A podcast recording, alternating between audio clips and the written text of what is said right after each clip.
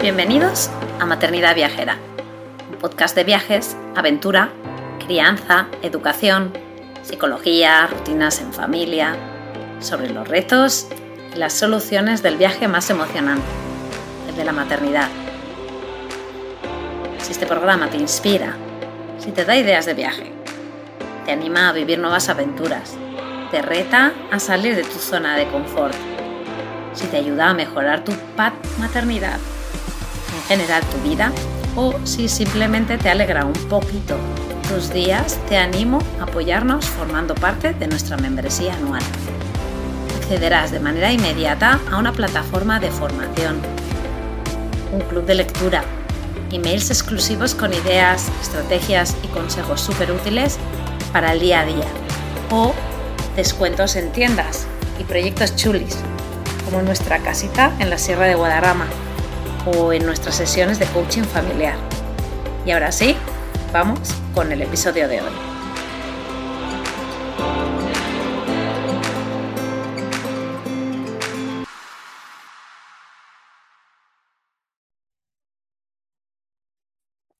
Hola, hola, bienvenidos a un nuevo episodio de Maternidad Viajera.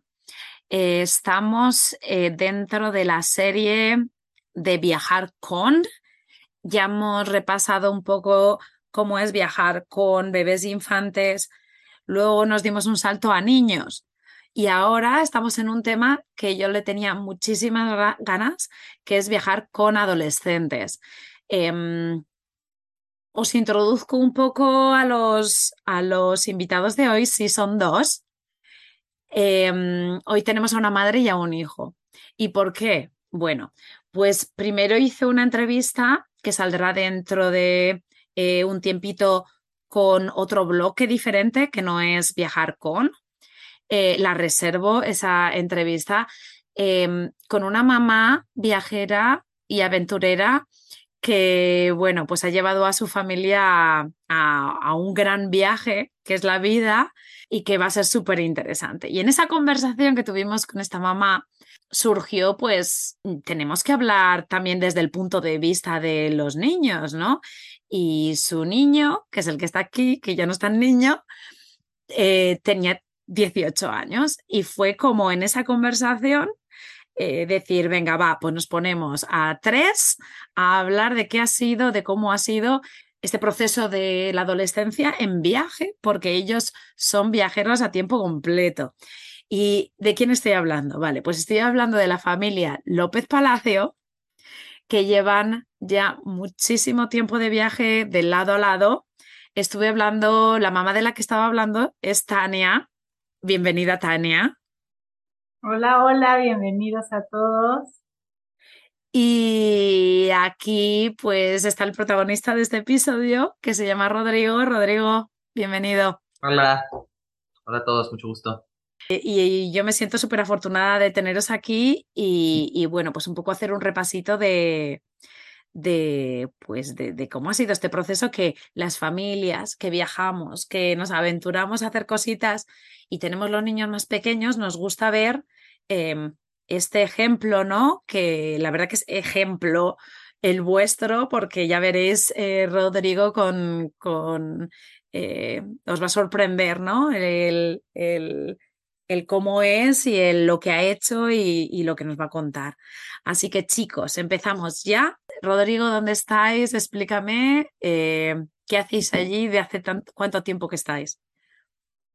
Estamos de momento en Dubai. Llevamos aquí en Dubai ya casi 10 meses y estamos este, pasándonosla muy bien por acá, empezando apenas voy a conectar un poquito en lo que estás haciendo ahora ahí en Dubai y luego me iré al pasado, ¿vale? Y empezaremos desde que, desde que un poco tú recuerdas, ¿no? El viaje.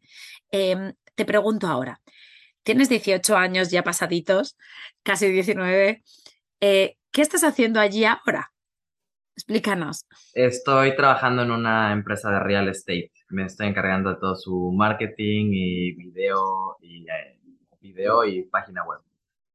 Ya indagaremos un poquito más en ese, en ese, en el estado que estás ahora mismo, pero me gusta que la gente que está escuchando vea en qué momento estamos ahora, ¿vale? Porque claro, es muy impactante, ¿no? Pensar, ostras, tienes 18 años y estás trabajando en una corporación en Dubai y eso nos marca un poco a los padres de que, de que hay veces pues que igual la escuela no se necesita, ¿no? Entonces, allí yo te voy a preguntar, em, dejamos, lo dejamos ahí, ¿vale? Dejamos allí que trabajas en una corporación y ahora vamos a explicar, porque ¿qué pasa?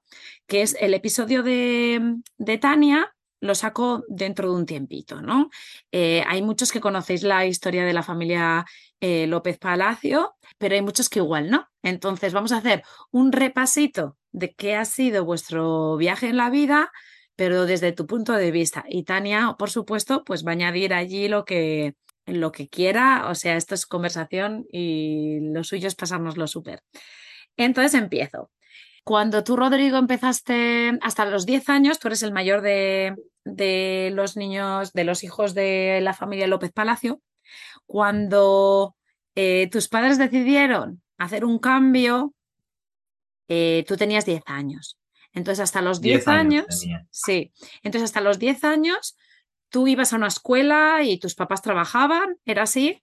Eh, yo iba, claro, yo iba a una escuela convencional, mis papás trabajaban, mi mamá era diseñadora de interiores, mi papá era secretario y dueño de una fábrica y este, todo era vida normal, ¿no? Yo iba a mi, escuela de, desde la mañana hasta la hora que salía, luego clases extracurriculares, vida, vida normal. Clases vida, en vida, la tarde, clases en la tarde, de todo. deporte.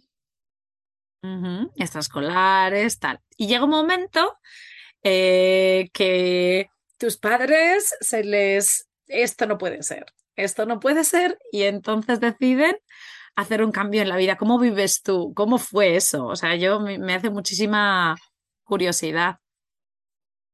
Ese cambio fue, pues, no, no era repentino porque ya se veía venir. Mis padres siempre tuvieron este, ese lado rebelde de que no les terminado de encantar la, la escuela. Pero se, se, veía venir, se veía venir. Pero no, no fue tan difícil la transición.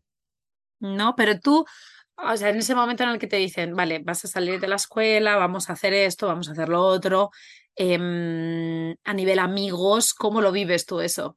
Vale, venga, vamos. Fue, fue una decisión tomada rápido, no fue tan problemática, porque primero nos habíamos mudado a Tulum. Vivíamos en México, en la Ciudad de México, y luego nos fuimos a Tulum. Y entonces ya de Tulum volvimos a México y ya de ahí nos, nos pusimos a viajar. Pero ya, ya nos habíamos movido mucho desde antes. Ya nos habíamos ido a vivir a Acapulco. Entonces, no, no llevaba mucho tiempo en el mismo lugar. Siempre nos estábamos moviendo. Y aparte, fuiste a muchas escuelas. Fui a, fui a siete escuelas durante esos años. De 0 a 10 fui a siete escuelas. Y probaban y miraban. Y tú, al ser el mayor, pues fuiste el que más tuviste. el que más le tocó, sí. ¿Y cómo viviste un poco, quizás después de eso, de, siete escuelas, de ir probando, de ya ir viendo que tus padres tenían esa, mm, ese descontento ¿no? con el sistema educativo? ¿Cómo viviste el momento de decir, venga, va, pues ya está, fuera de la escuela? Ellos también eran los primeros en impulsarlo. Nosotros lo pedíamos, pedíamos que nos saquen de la escuela que fue lo más interesante. Sí, no, no éramos tan fans de la escuela de primer momento. Este, entonces ya cuando nos sacaron no, no fue, no fue a la fuerza, nosotros ya no queríamos ir. Era día de fiesta. ¿Qué es lo que tú recuerdas que te puso contento en el momento en el que ya no tenías que ir al cole? Pues es que del, de la escuela eran muchas horas, era despertarte temprano, tener que estar sentado en un salón de clases en el que no querías estar por seis, siete, ocho horas. Y este fue como oye, un, un descanso muy grande cuando nos salimos. ¿Te acuerdas del transporte? Mi, mi camión de la escuela me recogía una hora antes de que la escuela abriera y me regresaba a mi casa dos horas después de que la escuela terminaba. Porque mi ciudad había mucho tráfico, mucho relajo, entonces, este, y vivíamos lejos, yo era de los últimos a los que pasaban a dejar. Entonces, entre las ocho horas de escuela y las tres horas de transporte, volví a casa y mi día ya se había perdido. Sí, no, pero esa es la situación de mucha gente, de muchos niños que, que viven en, en, ciudades, sobre todo, ¿no? Em, no es tan raro encontrarte que el niño sale y no vuelve a casa hasta las 11 o 12 horas después. Eso es, eso es bastante común, digamos. Em, ¿Y cómo fue el cambio? O sea, yo sé que eh, en ese momento ya salisteis de un viaje que fue largo, que tus padres tenían una idea de ese viaje, una, un propósito, como una idea de cómo organizarlo.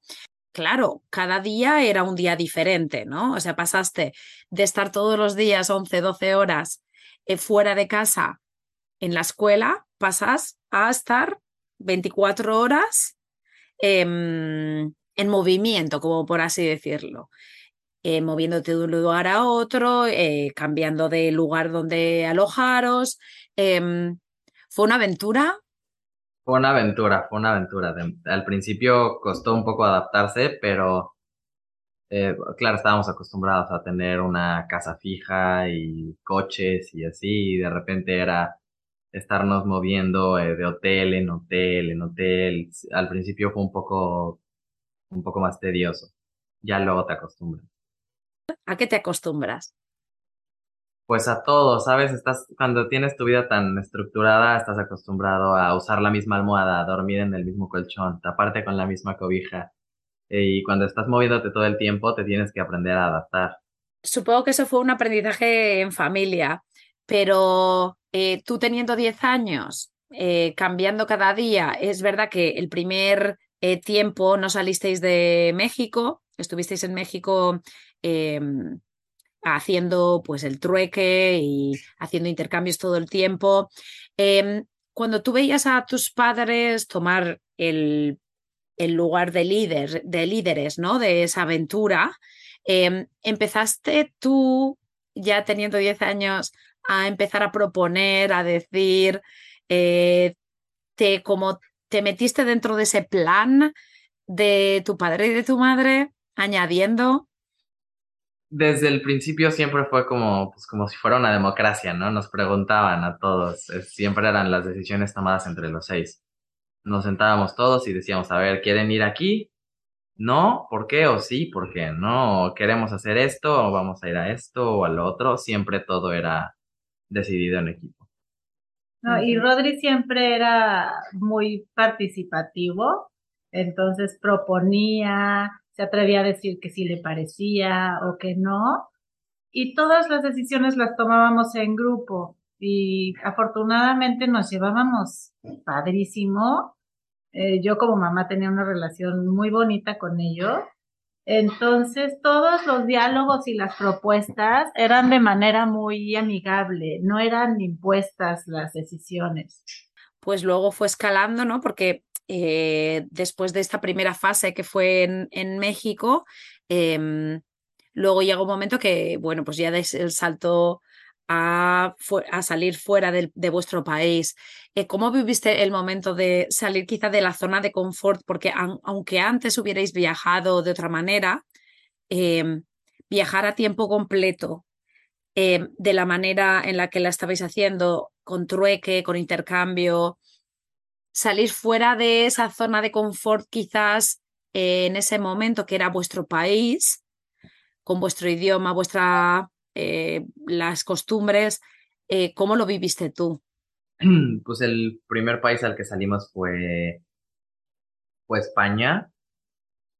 Y a España sí fue un poco más fuerte el brinco, salir, de, salir del país. En, antes de salir estuvimos un año en Tulum, un año y unos meses. Entonces, este, ya estábamos pues un poco más establecidos de lo normal. Tenían mil amigos. Ya teníamos un, grupo, de amigos. Yo en ese momento tenía novia. Eso fue cuando tenía 16, 15 o 16 en ese momento. Y dijeron, bueno, es hora de salir a, otro país fuera de México. Y era una chavita divina que era del mismo grupo de amigos y entre ellos tenían una banda de rock, bueno, no era de rock, era de rock pop y este, y la pasaban padres, tenían conciertos juntos, iban a comer, nos los llevábamos a toda la, a todo el grupito, a las pirámides, a los cenotes, y la pasábamos bomba.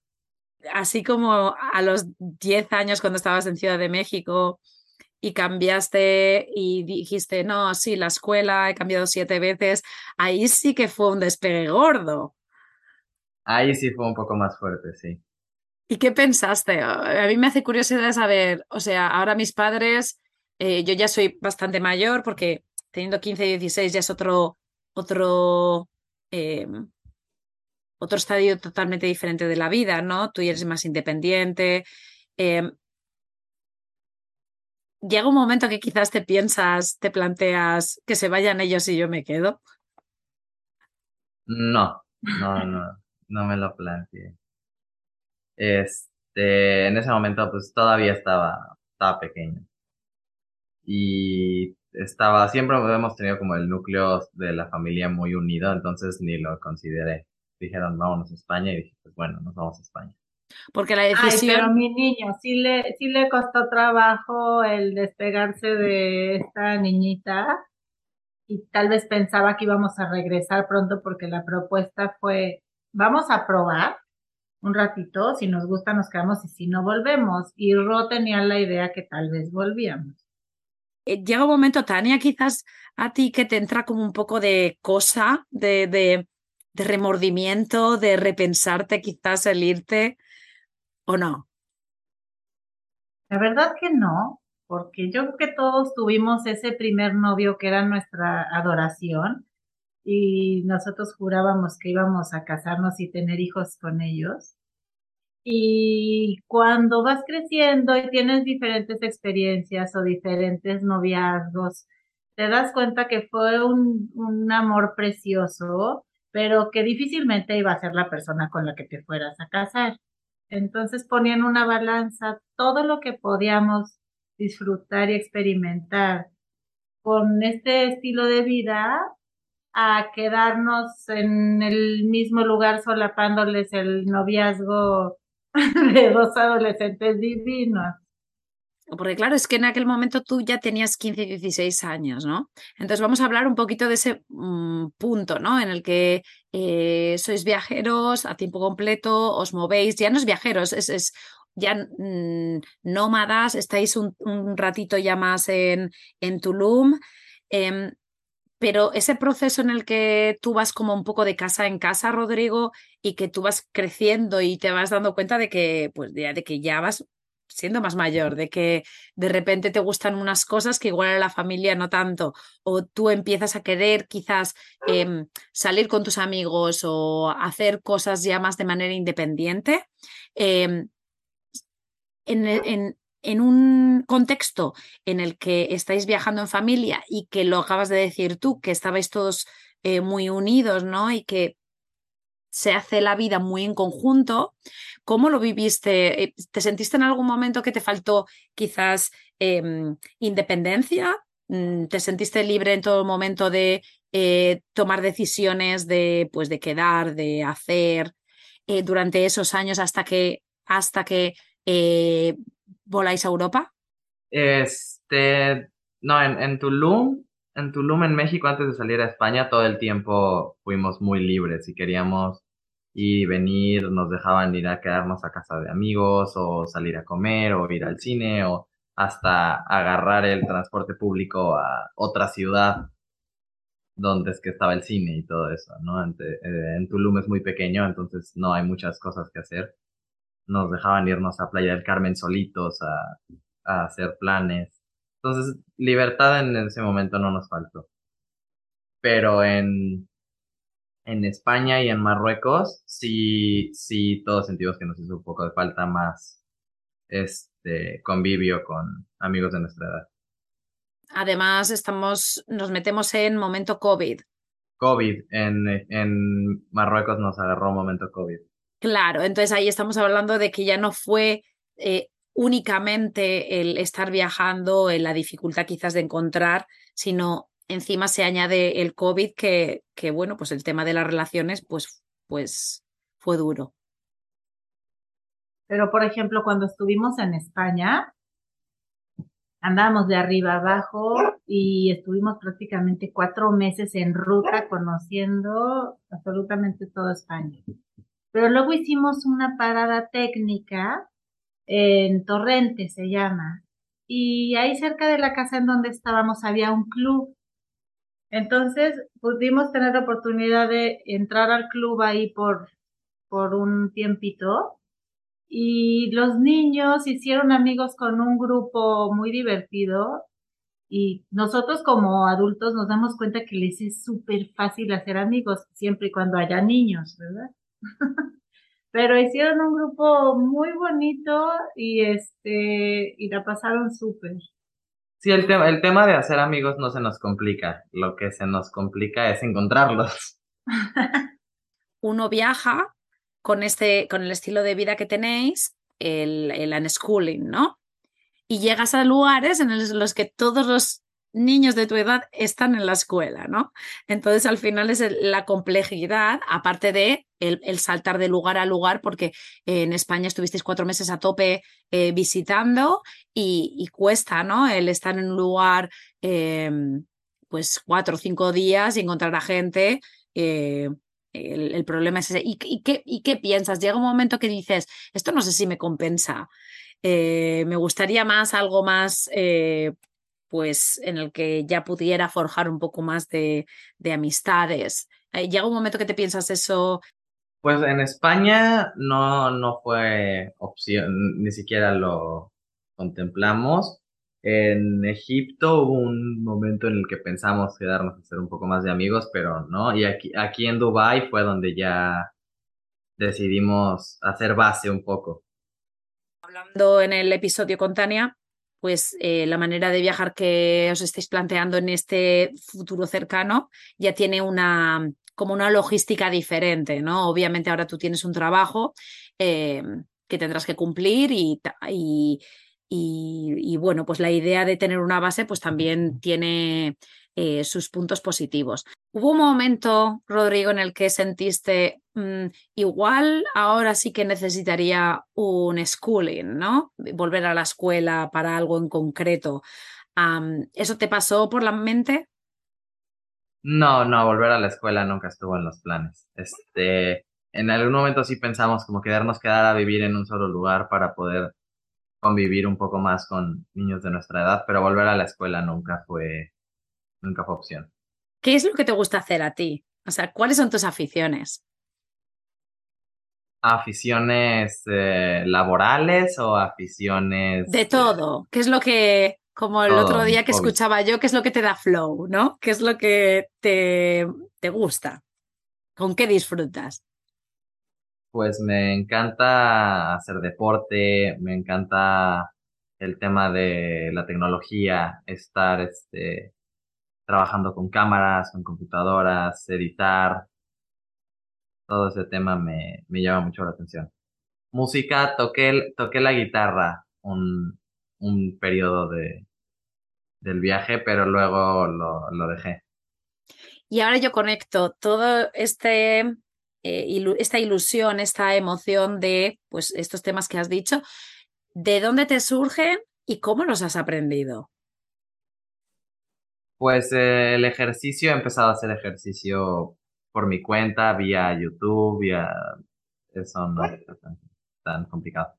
Pero la, la edición de video y la grabación y las fotos y todo eso lo he aprendido durante el viaje, con la práctica durante el viaje quisimos empezar a hacer más bonitas fotos, más bonitos videos.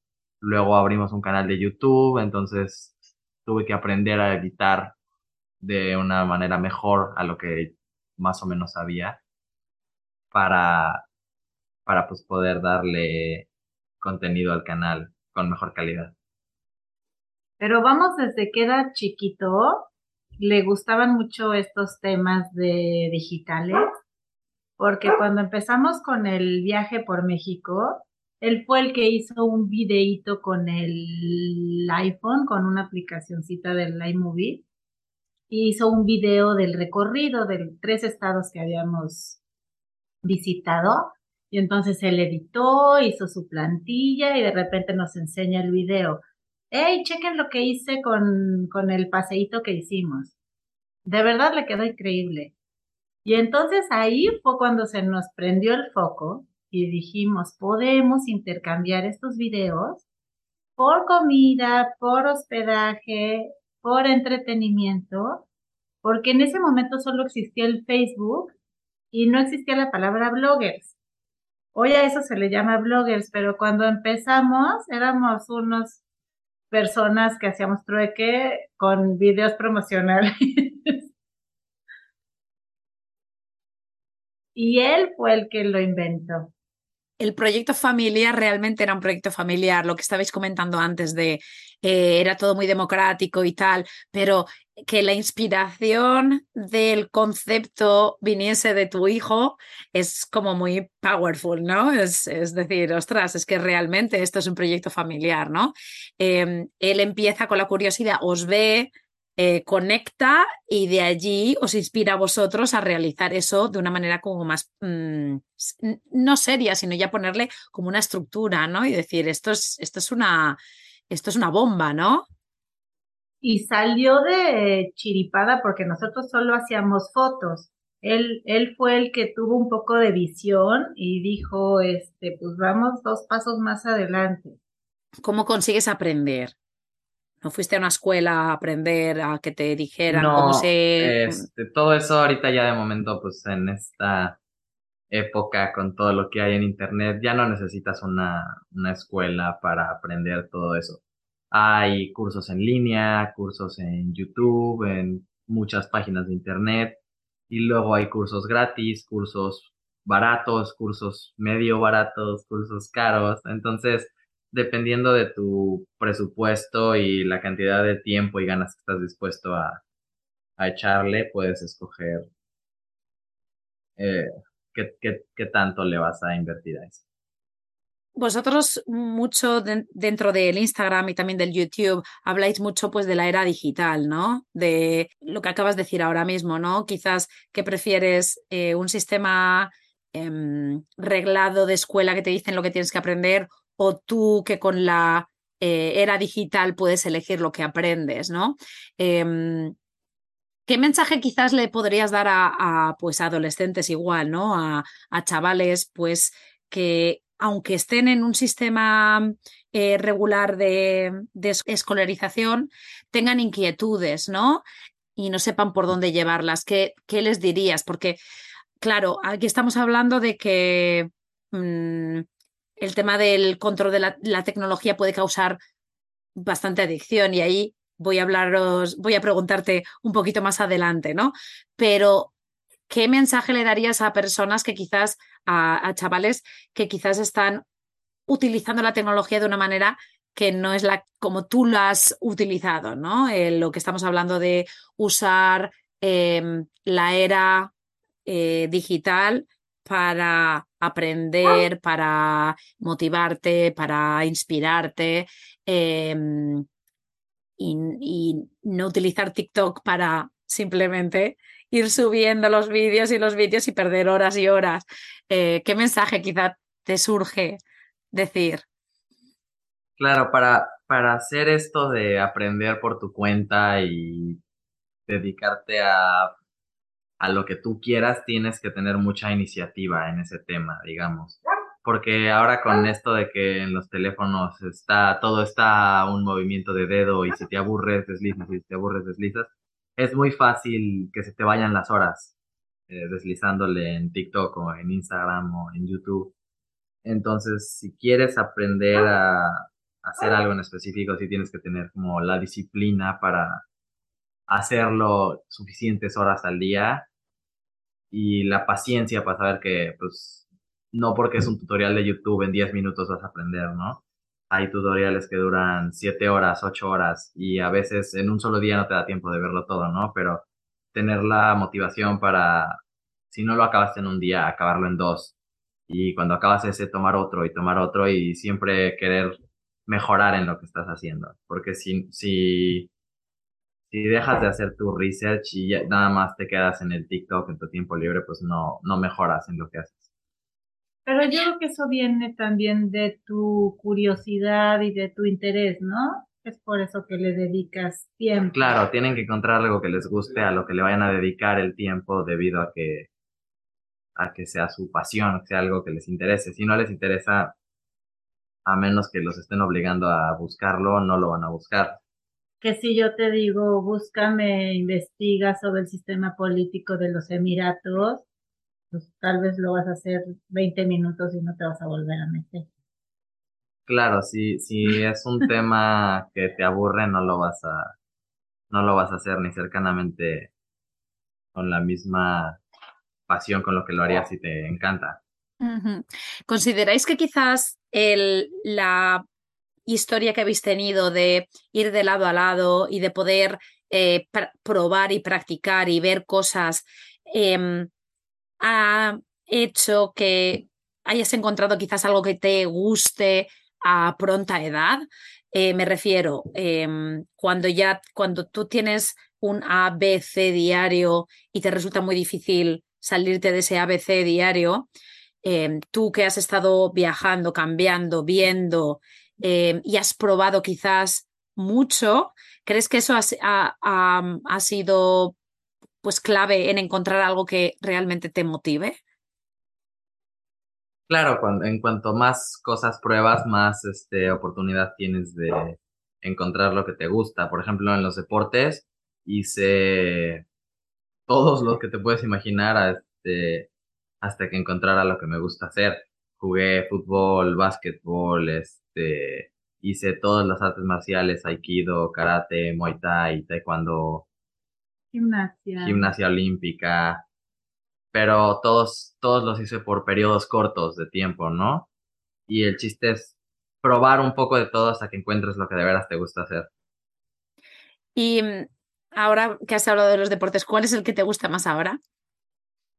De momento lo que más estoy haciendo es nada más ir al gimnasio. ¿Y crees que em, en esta parte de movimiento tus padres te han servido de em, ejemplo, ¿no? Ver que tus padres también hacían em, algún tipo de ejercicio, deporte, o de ti salió eh, la necesidad quizá de expresarte eh, a nivel ejercicio. Pues mis papás siempre nos han puesto como el ejercicio como una prioridad importante, pero, de, o sea, que lo hagamos ahora es por gusto, nadie, nadie va obligado. Cada quien va y hace lo que le gusta hacer. Sí, porque hubo ese previo de, de, de quizás em, eso, la prioridad, ¿no? Lo que hayas dicho, como tus padres te hayan puesto esa, esa prioridad, luego ahora para ti es natural, ¿no? Em, vale, volvemos otra vez al tema de la tecnología. Y aquí quiero que los dos, porque obviamente eh, Tania, vosotros dos fuisteis los que tomasteis decisiones, ¿no? A nivel tecnología. Eh, salís de casa cuando, o sea, salís de casa, salís del sistema mm, regular quizás em, a los, cuando eh, tu mayor tenía 10 años. Em, estamos hablando del tema este de la socialización, el tema del aprendizaje por cuenta propia. Allí el tema de la era digital. ¿Cómo ha sido la relación con todo la electrónica, los aparatos electrónicos, las pantallas. Em, ¿Tuvisteis, tomasteis una decisión en un momento dado? Em, ¿O fueron ellos los que empezaron a ir pidiendo y vosotros controlando? Y cómo ha sido, ¿no? Eh, ese momento del que estábamos hablando antes, de quizás eh, perder el tiempo en las pantallas, se ha dado, no se ha dado. Quiero que me expliquéis, ¿no? ¿Cómo es vuestra relación? Sabes que siempre hemos sido súper pro digital. Entonces, creemos y sabemos que la vanguardia viene a través del mundo digital. Y entonces siempre estuvimos abiertos a que ellos exploraran, experimentaran adentro de este mundo Y sí, por supuesto, checando un poco en qué están metidos y qué les interesa, tipo videojuegos, películas y de todo. Pero siempre les hemos dado la oportunidad de que si se quieren meter ocho horas a la computadora, les damos chance siempre y cuando revisando, porque sabemos que ahora es el momento de aprender así, de escuchar música, de poder hacer ejercicio y, entonces estar enfrente de una pantalla abarca muchísimo, evitando. Entonces vemos que tanto se puede perder el tiempo sin control o puede ser súper productivo y la idea para nosotros era explorar y dejarlos como que ellos se dieran cuenta por su propia cuenta que la tecnología puede ser beneficio para ti o puede ser también este contraproductivo. Rodrigo, ¿cómo lo ves tú? Yo, pues la verdad sí he visto, por ejemplo, este, de vez en cuando te distraes un poco y pierdes, pierdes noción del tiempo, volteas la cara y ya llevas tres horas, este, deslizando en TikTok. Pero siempre y cuando tengas cierto balance en esas cosas, no veo mal el uso de la tecnología. Cuéntales tu experiencia con los videojuegos, por ejemplo. Con los videojuegos, pues con los videojuegos hubo un tiempo durante, durante la pandemia que pues no había mucho que hacer. Era este full encierro, no podíamos salir, no podíamos este ni siquiera ir al mercado, no, no había libertad absoluta. En Marruecos el cierre fue por completo, no se podía salir al parque, no se podía salir a nada. Entonces, este, le entré fuerte a los videojuegos. Jugaba, no sé, seis, siete, ocho horas al día. Una locura. Pero me empecé a dar cuenta que no era, no era así tan sano. Después de unos meses de estarlo haciendo, me di cuenta que me estaba poniendo muy flaco, este, estaba demasiado pálido, entonces fue cosa como de yo, yo solito darme cuenta que no me estaba, no me estaba haciendo tan bien jugar tantas horas de videojuegos. Y Tania, en ese momento que les ve, le ves en ese punto, ¿no? Em, ¿Tienes ganas de decirle, ya vale de videojuegos? ¿O fue tan fuerte el tema este de la pandemia que tampoco tú tenías recursos, ¿no? Que es una situación que yo creo que ha pasado en muchas familias, ¿no? Eh, estando en Marruecos o no. Em, el, no saber, ¿no? ¿Qué hacer? Sabes que como que en ese sistema soy súper, súper, este, me voy al extremo completamente porque podría ser motivo de pleito y de histeria colectiva en la casa acerca de los videojuegos y cuánto tiempo le invierten a la computadora. Pero una era, era COVID y yo decía, estos hombres en algo se tienen que entretener y no les puedo dar los recursos de salir ahorita. Y segundo, nosotros tenemos la filosofía de dejarlos así que se vayan a tope en lo que quieran hacer para que al no haber prohibición, ellos no estén peleando con nosotros sobre no hacerlo. O sea, que ellos se puedan dar cuenta que eso puede ser bueno para ellos o malo por ellos, porque pues solamente les compete a ellos, yo no estoy ahí viendo mis propios intereses. Es, checa tú, ya viste que estás hecho un flaco porque no comes bien a tus horas, ya viste que estás pálido porque no sales ni a la esquina, ya estás todo torcido y tú solito decides moverte, salir, asolearte y tener vida porque te estás perdiendo de momentos de familia con nosotros por estar metido en una pantalla. ¿Pero eso tú se lo decías o no? Yo se lo decía y le decía, eres libre de jugar las horas que se te ocurran. Nada más pon atención este, hacia dónde vas. Si quieres ser gamer profesional, me parece increíble que le metas todas las horas del mundo. Pero si eres un chavo promedio que no despega, toma nota porque se te está yendo el año entero jugando videojuegos y no vas a llegar a ningún lado. Es como el ejemplo de crianza respetuosa, pero tú siendo eh, madre de por dentro, decir, es que esto no quiero que, que pase, ¿no? Pero el tener la, no frialdad, sino la realmente eh, al revés, el, el, estar tan cercano a él, de decirle, mira, Rodrigo, mmm, tú decides. Además es que, Rodrigo, ¿cuántos años tenías? ¿Tenías 16? 17. Ajá. Entonces ya... ya de 16 tú... a 17 fue esa Claro, edad. que ya era, ya era una edad ya que eras ya mayorcito, ¿no? Y en ese momento él, él pidió el de, híjole, soy buenísimo, porque la verdad que sí era re bueno.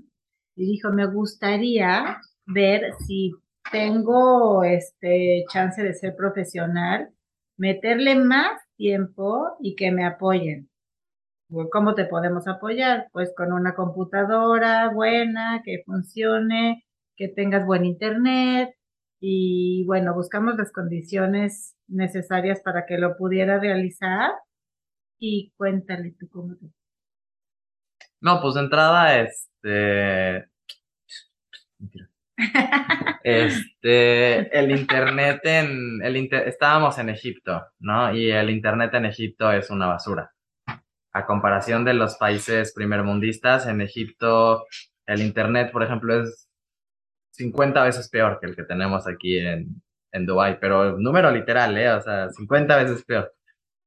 Y este, después de unos meses de intentarlo jugando en Egipto, me di cuenta que, pues, por más que quisiera, el internet eh, no iba a dar, no iba, no iba a suficiente velocidad como para que yo pudiera ser competitivo en el videojuego. Siempre al final acababa perdiendo debido a cortes de conexión y cosas de ese estilo. Entonces me di cuenta que no valía la pena. Puse en una balanza los pros y los contras de la cantidad de videojuegos que tenía, la cantidad de horas que estaba dedicando al día y pues no valía la pena. Ahora sí mucho juego una o dos horas a la semana. Un gran aprendizaje así a los 17 años que te hace ver, ¿no? Vamos, yo creo que eso es eso es súper súper poderoso mentalmente, ¿no? Eh, el poder de decisión, el poder de, de, decir, ostras, yo puedo hacer con mi vida lo que quiero y tengo que, eh, la vida al final es toma de decisiones, ¿no? Y, y, y eso es un aprendizaje fuerte. Ahora sí, os doy un aplauso, Tania, a vosotros de pues eso, de continuar en ese momento viendo y decirte apoyo, o sea, eso, eso me lo apunto yo porque, pues bueno, pues al final todos tenemos en nuestros conflictos con el tema de pantallas, con videojuegos, ¿no? Y el hacerles realmente a ellos partícipe de la decisión de cada cosa que, que están haciendo, pues es que es súper, súper, vamos, magnífico. Eh, ¿Qué es, qué tecnología eh, por ejemplo, ahora tú que ves tus hermanos más pequeños, ¿no? Eh, que el más pequeño tiene 10, ¿no? El más pequeño tiene 10. Uh -huh. sí. ¿Qué es lo que, qué tecnología eh, utilizáis? ¿Tenéis eh, tablet, tele, teléfono? Eh, cada uno tenéis vuestro ordenador. Todos tenemos ordenador, pero en lo que más están, este, lo que más tiempo le dedican es a sus teléfonos. Y fue como poco a poco ellos han ido pidiendo, Tania, ya hablando de tus otros hijos. No, todos son los más felices con los videojuegos. Pero como solamente teníamos una computadora, pues entonces se tenían que dividir las horas para los videojuegos. Entonces, ellos organizaron su calendario y tienen dos horas, dos horas cada uno y este Santiago tenía más, más chance de usar la computadora porque habíamos hecho con él un, un trueque cuando vivíamos en Tulum, porque yo perdí mi teléfono y le dije, Santi, préstame tu teléfono y si yo vendo un terreno, este, te compro una súper buena computadora.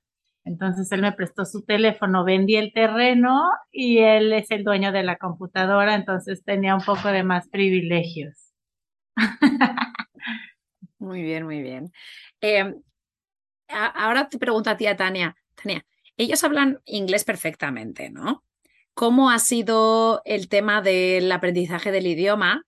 que yo creo que hay mucha gente que se lo plantea, los vídeos muchas veces son eh, o sea, los niños son totalmente bilingües.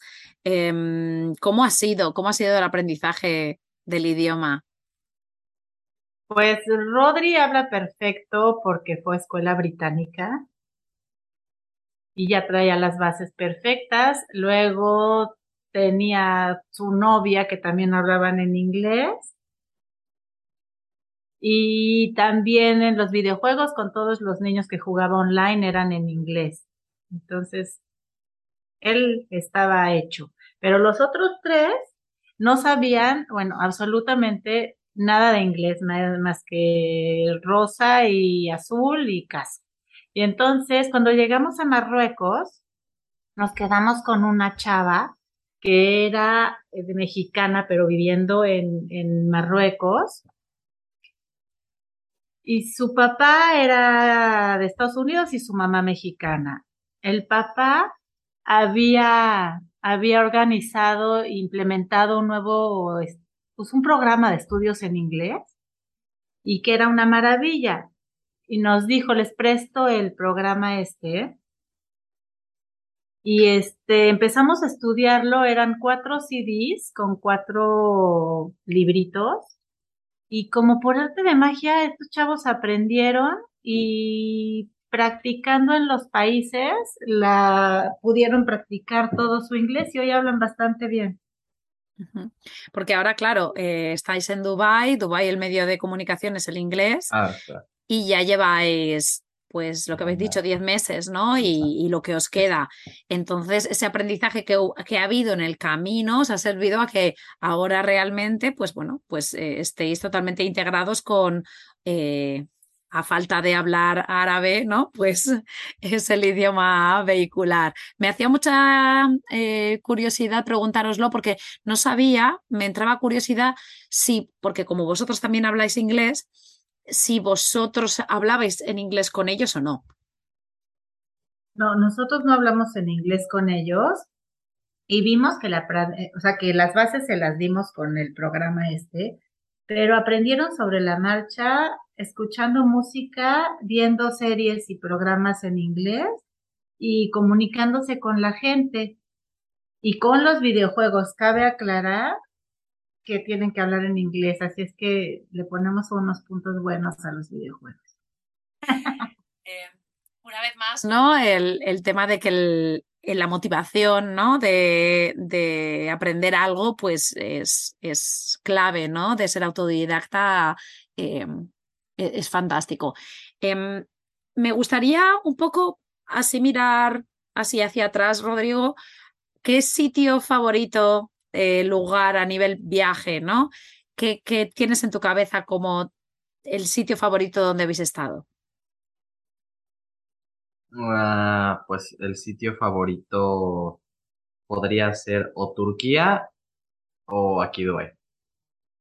¿Tienen unas características en concreto? Me refiero a naturaleza, vida social, tal, o simplemente porque te pareció bonito. Turquía, sus características, pues su naturaleza estaba muy bonita. Veías cosas como Capadocia, que era donde estaban los domos naturales de piedra. Este, luego tenían Pamukkale, que era una montaña que parece que está toda nevada, pero no es nieve, es piedra. Y es una piedra color blanco, muy bonito eso. Eh, Turquía en general, su gente también este, muy amable y todo. Entonces nos la, nos la pasamos bien en Turquía.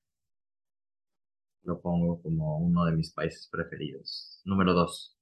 Número uno es aquí en Dubai. La, la limpieza, la tecnología, la gente, la seguridad, todo es impecable. ¿Qué lugar te apetece visitar? Visitar. Mm, pues de momento, de momento estamos planeando quedarnos aquí un rato, entonces ni siquiera he pensado a dónde, a dónde queremos viajar después. Ganas de visitar, tengo ganas de volver a México, tengo ganas de ir a ver a toda mi familia, a mis abuelos, a mis primos, a mis amigos. Este, pero fuera de México ahorita no tengo ningún otro país en el radar. Ahorita el reto es establecernos un poquito aquí y ya que tengamos base, casa fija y de todo, eh, seguiremos implementando los viajes, pero viajes cortitos y volver. Sí, aquí después de, viaje viaje, vosotros sois de los que os habéis encontrado ¿no? en un lugar y decir, wow, este, este por ahora, este es el lugar. Eh, y ahora yo vuelvo a conectar con el tema de tu trabajo, Rodrigo. ¿Nos puedes explicar un poco cómo ha surgido? ¿Este es tu primer trabajo fuera del el proyecto familiar? Eh, ¿Este es tu primer trabajo a terceros? ¿Cómo surgió ese trabajo? Lo que nos quieras contar.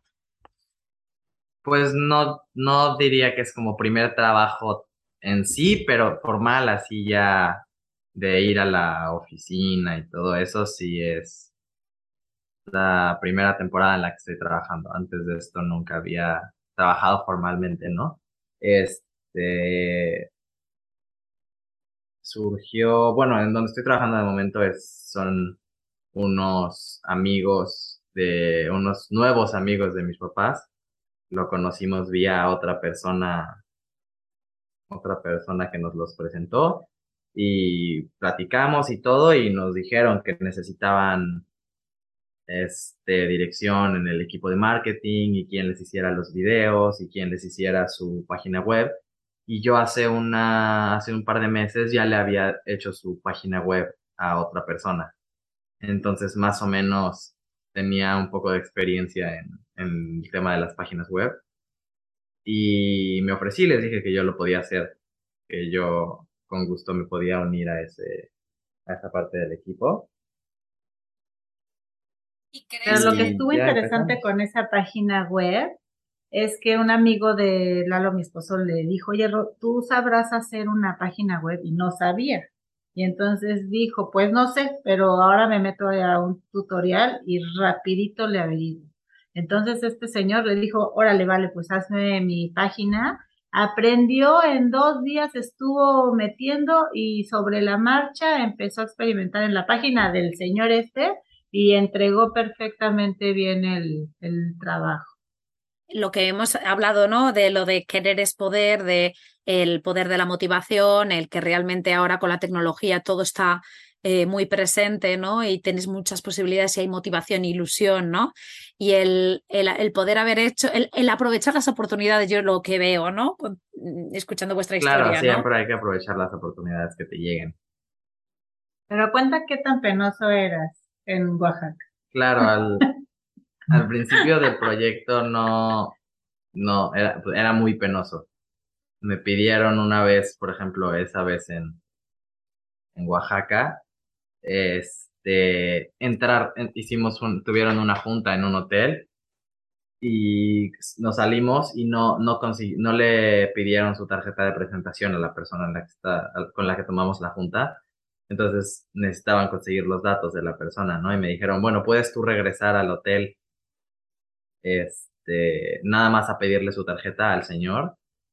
Y no, hombre, me solté a llorar, que cómo se les ocurría, que estaban locos, que qué pena. Este, y no, ya ahora, pues ya no, no me da pena nada. Le daba pena pedir una pizza por teléfono. Ahí me gusta mucho porque em, muchas veces se tiende, como adultos, a encajetar siempre a la personalidad de los niños, ¿no? Y decir, no, es que él es tímido, no, es que él es... Eh, y a mí me gusta esta historia porque esto refleja que realmente él es, el, el, verbo ser que denota permanencia, ¿no? Em, que no es tal, porque realmente en una época de la vida puede ser eh, tener vergüenza y luego dejar de tenerla, ¿no? Entonces, quizás eh, muchas veces em, el meterles y encasillar a los niños hace que les impida quizá volar, ¿no? Y vosotros lo que hacíais era eso, impulsar, ¿no? Impulsar que no todos tenemos que ser súper em, extrovertidos, pero el, quizás que experiencien, ¿no? Y que pierdan sobre todo los miedos, ¿no? Que al final la vergüenza podría ser venir de miedos, ¿no? Que uno no sabe. nosotros siempre tratamos de ponerles de este tipo de retos pequeñitos cada uno a su edad. Por ejemplo, si estamos en una casa donde cuidamos perros, es el más chiquito, vele a dar el rol al perro y recoge sus este, desechos y todo el rollo y cruza la calle y fíjate y regresa a la casa. Que para ellos puede ser el reto de su vida y nosotros sabemos que lo van a resolver. Pero es como ir una, una rayita más para ir ganando confianza porque tal vez podríamos hacer los adultos absolutamente todo, pero al tú resolverles o no, o no invitarlos a, a que pasen esas fronteras de pena, de, no sé, por ejemplo, les decimos, tienes que hablar en la cámara. Y obviamente los cuatro, los cuatro sienten pena, yo también. Entonces les digo, a mí también me da muchísima pena, pero la pena no sirve para nada. Entonces, entre más nos la vayamos quitando y estemos seguros de nosotros mismos, pues nos va a abrir muchas puertas. Pero es normal sentir pena, el chiste es que nos la quitemos. exacto. Eh, ahora voy a preguntarte, Rodrigo, en el trabajo que tienes ahora, ¿vas a una oficina y te sientas y sigues un horario? Voy a una oficina y me siento pero no tengo un horario. Antes de tener este trabajo, tuve una pasantía, no trabajo, trabajo, no fue pagado, fue nada más como aprendizaje. Este, ahí sí tenía horario, iba de, o iba de nueve y media de la mañana a cinco de la tarde. De lunes a viernes y no llegaba un minuto tarde ni un minuto temprano, siempre llegaba a tiempo. Este, eso siento que me sirvió como para ver qué es lo que se siente, ¿no? Vivir en una vida laboral de 9 a 5. Y era una oficina con un organigrama perfecto. Con un organigrama perfecto, claro. Esa oficina ya tenía su departamento de marketing bien establecido, me dio chance de ver cómo funciona realmente una empresa con un equipo de marketing ya bien, bien hecho y este, no sé, la empresa tenía más de 100 empleados, era una empresa ya de mediano a grande tamaño, ¿no? Y ahora en esta que estamos, es, en la que estoy ahora es mucho más pequeñita. Este. Entramos los tres. Pero en esta tengo, claro, tengo mi oficina, tengo mi escritorio donde me voy y me siento, pero no tengo que llegar a las 9 de la mañana ni tengo que salir a las 5 de la tarde tengo cierta cantidad de responsabilidades, me pidan que haga unas cosas o otras cosas y mientras yo las termine, puedo llegar y salir a la hora que quiera. Yo creo que muchos miedos mm, vienen de cómo vas a realizar un trabajo em, con responsabilidades, con unos horarios, si llevas media vida sin ir a la escuela, con, con muchas veces vemos los adultos Rodrigo, ya lo te habrás dado cuenta, que lo que hacemos con los niños es eh, que un estadio de su vida es la preparación para el siguiente. Y ese siguiente estadio es la preparación para el siguiente, en vez de dejar que cada fase se viva mm, en la fase, ¿no? Sin pensar siempre en el futuro. Una de los miedos que tenemos es decir, claro, ¿cómo va a estar preparado para una vida laboral si no sabe lo que es el esfuerzo, el estar sentado en una silla, el escuchar, el obedecer. Eso es lo que eh, muchos adultos ahora, gracias a, bueno, pues eh, también mucho a la tecnología, eh, estamos viendo que otras maneras de, educar son posibles, como la vuestra, y nos estamos dejando abrir la mente em, en que otra manera es posible y, que, y, que, y que en realidad y, que, que, se puede llevar en realidad a, poner en práctica, ¿no? Pero te lo pregunto por eso, porque es como, pero Rodrigo, si tú no has estado en estos diez últimos años en una escuela de nueve a cinco sentado y siguiendo órdenes, ¿cómo eres capaz ahora de tener un trabajo y, y cobrar cada fin de mes? Pues este, mira, es el primer mes, entonces todavía no, todavía no puedo hablar mucho de, en basada en experiencias, pero creo que todo, todo, de momento todo va bien. Este, he podido, siempre he tenido buena paciencia, la verdad. El estar sentado tantas horas en el salón de clases nunca me, nunca me molestó tanto a mí, era más a los, a los que le siguen, a Santiago y a Jerónimo, que no lo soportaban. A mí el tema de estar sentado no me, no me causaba tanto, tanto problema. Pero el poder hacer la pasantía en esta otra empresa y tener que llegar a una hora y este, quedarme hasta cierta hora y que muchas veces no tenía nada que hacer, muchas veces era cosa de que yo ya acabé mis labores del día, pero me tenía que quedar otras dos, tres, cuatro horas. Este, nada más perdiendo el tiempo porque mi salida era a las cinco. Este, me di cuenta que pues no es realmente lo que quiero. Está mucho mejor que ahora puedo llegar a la hora que quiero, salir a la hora que quiero, mientras mis labores del día estén completas. Tania, ¿qué opinas tú de esto? Ay, pues obvio yo de mamá gallina soy la más orgullosa porque veo que este sistema educativo que a fin de cuentas fue un experimento, no teníamos ni idea qué fue, qué iba a pasar o qué va a ser de cada niño. Lo que sí teníamos muy claro es que si ellos experimentaban y tenían muchas herramientas y y un abanico de posibilidades grande, seguramente se iban a apasionar por algún tema y lo iban a querer hacer con muchas ganas. O sea que eso ha salido bien, ¿eh? Sí, y aparte nosotros les decimos, si ahorita estás apasionado con el digital marketing y explóralo y métete a full, pero si al rato tienes ganas de experimentar en otra cosa, nada te define como el, el digital marketing, Rodrigo, este, el hombre digital de por vida. Podemos ser multifacéticos, irnos transformando, irnos experimentando y siempre estar realizados con lo que hacemos.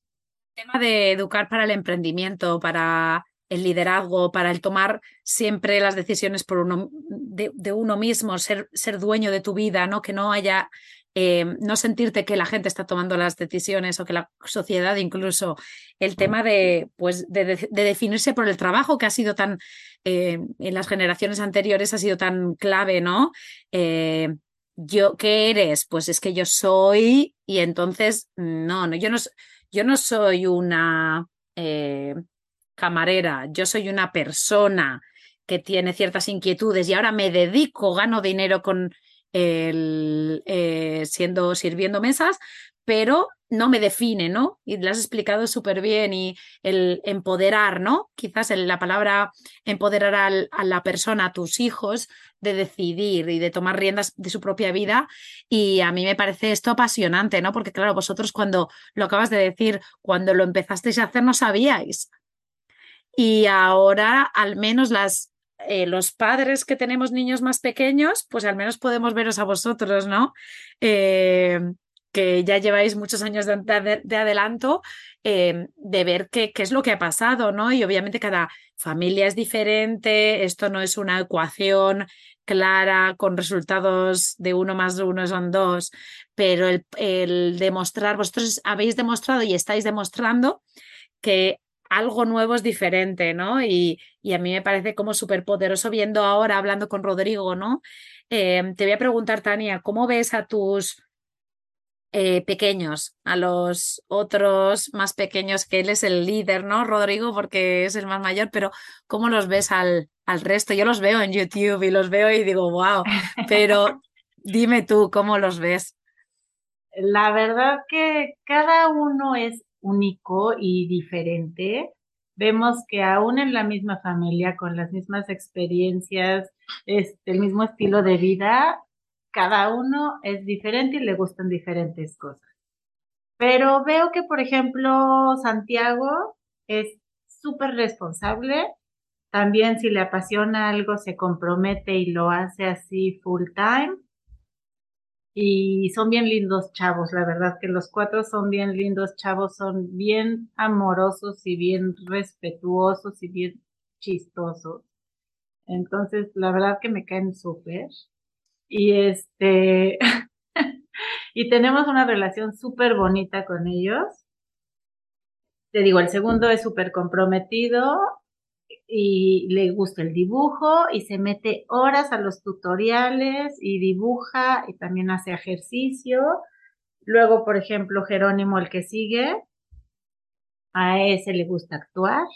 Entonces, todo el día está haciendo chistes, bromas, toma tutoriales de actuación, siempre está haciendo caras, este, y es, muy simpático. Y a él, por ejemplo, el ejercicio lo odia. O sea, él si pudiera estar echado en un sillón todo el día sería el hombre más feliz. Pero le decimos, pero ponte a bailar, escoge algo que te guste. Y algo que le gusta son las artes marciales. Entonces él está ahí con una espada jugando kung fu y a kung fu panda. Y este, y también nada, y vamos al gimnasio, y eh, porque les fomentamos el ejercicio, pero él es más artes marciales. Y por ejemplo, Diego el chiquito, ese, bueno, es el relaciones públicas de la familia, habla hasta por los codos, le fascinan las cámaras, quiere ser este, hoy dice que quiere ser streamer y jugar a los videojuegos, le gusta la gimnasia olímpica, todo el día está parado de manos. Y este y cada uno es diferente y van creciendo orgánicamente y les van gustando diferentes cosas en el camino, así es que a ver a dónde van a ir a dar estos chavos. Claro, no, es emocionante, ¿no? El ver hacia dónde hacia, hacia dónde, ¿no? Mm, hacia qué dirección vayan yendo y la, toma de sus decisiones. Hay una pregunta que se me ha quedado en, en pendiente que es ahora que obviamente eh, ya hemos hablado de Rodrigo y de sus em, horarios y de cómo se organiza y ya es más mayor. A los pequeños en general ya no tanto, o sea, ahora que estáis en un sitio así como un poquitín más estables, pero en general, ¿no? ¿Cómo, cómo os organizáis los horarios? ¿Qué horario o en un día quizás que no vayáis a, a hacer turismo el día entero, ¿no? ¿Cómo, ¿Hay algún horario ah, eh, que los peques, o sea, los peques que no son tan peques, pero eh, sigan o vosotros les fomentáis ciertos, em, ciertas rutinas o cada uno se levanta por la mañana y elige? Este, yo creo que cada quien es muy libre de sus horarios. Jero, por ejemplo, es un poco más nocturno siempre se va a dormir a la una, dos de la mañana. Santiago, por ejemplo, es muy tempranero, él este, se va a dormir a las 8, 9, 10 de la noche y a las 7 de la mañana siempre está despierto. Se despierta, se hace su cafecito, eh, prende el ordenador y se pone a hacer sus cosas. Y Diego es un punto medio. Diego a veces se desvela, a veces se levanta temprano, dependiendo de los planes que tengamos ese día. Pero, en general son, bastante libres con su horario. El tiempo de sueño, la verdad que ellos deciden a qué hora se duermen y a qué hora se despiertan, pero son conscientes que si tenemos al siguiente día un plan donde hay que despertarse temprano, pues no importa si te dormiste tarde o temprano, tenemos que llegar a la hora al plan turístico o al plan de aprendizaje o a una cita de trabajo o a, grabar un restaurante. Entonces, cada quien es libre de hacer lo que quiera, siempre todos este, seamos responsables con los eventos que hay que cubrir. Me hacía curiosidad porque al final, ¿no? Con la misma filosofía de crianza, ¿no? De, de, que ellos sean los, los, líderes de sus vidas, pues también un poco el respeto ¿no? a, los horarios y, y, también muy, muy importante ¿no? el saber eh, que cada uno tiene sus horarios y que, que, que tú trabajas mejor en un momento o en otro y te funciona más una cosa u otra en vez de seguir siempre el horario establecido de vete a la cama a las 10 porque a las 6 de la mañana te vas a levantar, ¿no? Eh, que ya desde, desde temprano tengan ahí sus propios gustos, incluso para eso, ¿no? Em, y por ejemplo, si, si les decimos, este, duérmete a la hora que quieras y despiértate a la hora que quieras, pero yo, porque tengo trabajo, voy a hacer el desayuno a las nueve. Si quieres, a las nueve desayunar con todo el grupo, padrísimo, pero si no, tú, tú te haces de desayunar si te despertaste más tarde. O sea, la cocina se cerró, tú te haces de desayunar. Y este, y también, por ejemplo, les decimos, escojan su actividad de deporte, escojan su actividad este, intelectual y una emocional donde saquen al perro o vayamos a la naturaleza o a ver qué organizamos. Pero hay que cubrir esas tres materias en el día. Ustedes deciden a qué hora las hacen, pero las hacen. Eso, la parte intelectual, la parte emocional, la parte de movimiento, ¿no? Que nosotros estamos ahí a tope con, con eso, con el proyecto de Objetivo Libre, ¿no? Porque al final el desarrollo de los niños, ¿no? Eh, muchas veces por este estar sentado tantísimas horas al día, al final el movimiento queda al final de la escala de valores, ¿no? Y, y, bueno, yo me alegra mucho que, que, para vosotros sea de las, de las prioridades. Em, si queréis para terminar, que yo creo que eh, hemos hablado un poquito y, y, las personas que nos están escuchando realmente han captado de qué va, ¿no? De qué va eh, el, educar de otra manera diferente, ¿no? Y em, me gustaría quizás, Rodrigo, a ti que dieras como un poco mm, quizás un consejo, igual que te he dicho antes en concreto con el tema de los videojuegos, de la tecnología y del aprendizaje, pues ahora un poco en general, ¿no? Quizás incluso mandar un mensaje a los padres, ¿no? De, de, mm, de niños que se están planteando quizás hacer las cosas diferentes, pero no se atreven por la presión eh, a nivel social, ¿no? De decir, ¿cómo les voy a sacar de la escuela o cómo voy a hacer alguna cosa diferente si todos estos miedos, ¿no? Eh, ¿Qué dirías? Pues primero que nada, decir que un proyecto como el nuestro no es para todo el mundo. O sea, sé que para muchos de mis amigos, por ejemplo, se los cuento y dicen, no, yo eso ni de broma, ni, ni muerto me gustaría eso, ¿no? Este es un, proyecto es un proyecto que tienes que tener muy, muy claro lo que quieres, ¿no? Porque si no tienes una idea, pues te desvías muy rápido. Y luego, pues requiere demasiada dedicación, ¿no? Es este el caso de estarte moviendo y moviendo y moviendo, pues siempre a donde llegas tienes que ver dónde vas a dormir o este, cómo vas a generar o en dónde vas a ir a comer. Entonces es un poco inestable, diría yo. no, no es este, para los que les gusta todo muy establecido y todo muy este, fijo. Rutinario. Rutinario, no es para alguien rutinario pero para los que les guste ser un poco más este, libres, un poco más dueños de su tiempo, sí es algo muy valioso poder este, salirte de la escuela y hacer lo que te gusta y empezar desde temprano, ¿no? Porque tus años de desarrollo son de los años más importantes que tienes, ¿no? Es donde es, este, absorbes información como una esponja, aprendes los idiomas muy rápido, aprendes este, programas de computación muy rápido, todo lo que quieras aprender, todo lo que te propongas a esta edad entra más fácil, ¿no? Este, entonces nada más que los que quieran salirse de la escuela y perseguir algo más, que sepan que sí es lo que, lo que quieren, que lo tengan muy claro. Y, que sean responsables. Y que sean responsables, que que si se ponen un gol, que lo, que lo sigan y que hagan lo que sea por completarlo, ¿no? Fuera de eso, nada más. Mucha suerte. Mucha suerte a los que lo intenten. Me ha gustado lo que has dicho. Me recuerda a, un concepto que hemos hablado varias veces en el podcast.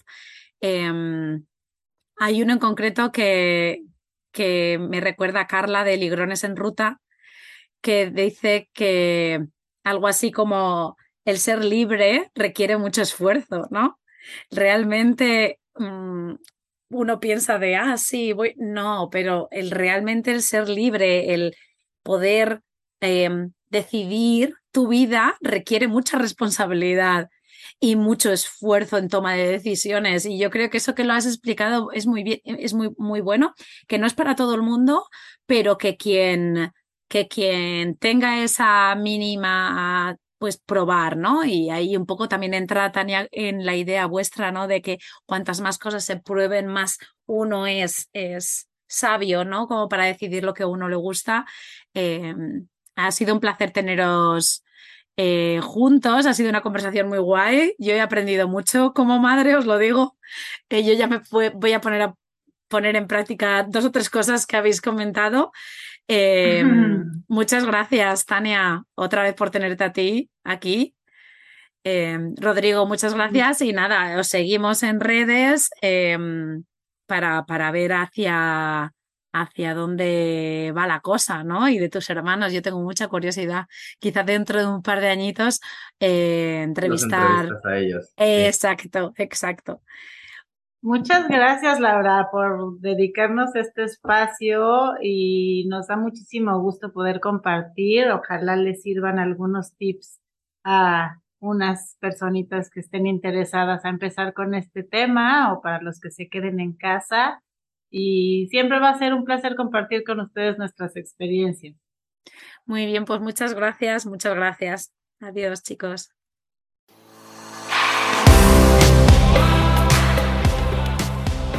Gracias por quedarte hasta el final. Espero que te haya gustado. Te animo a compartirlo con tus amigas o amigos y apoyarnos formando parte de nuestra membresía anual. Te espero la semana que viene.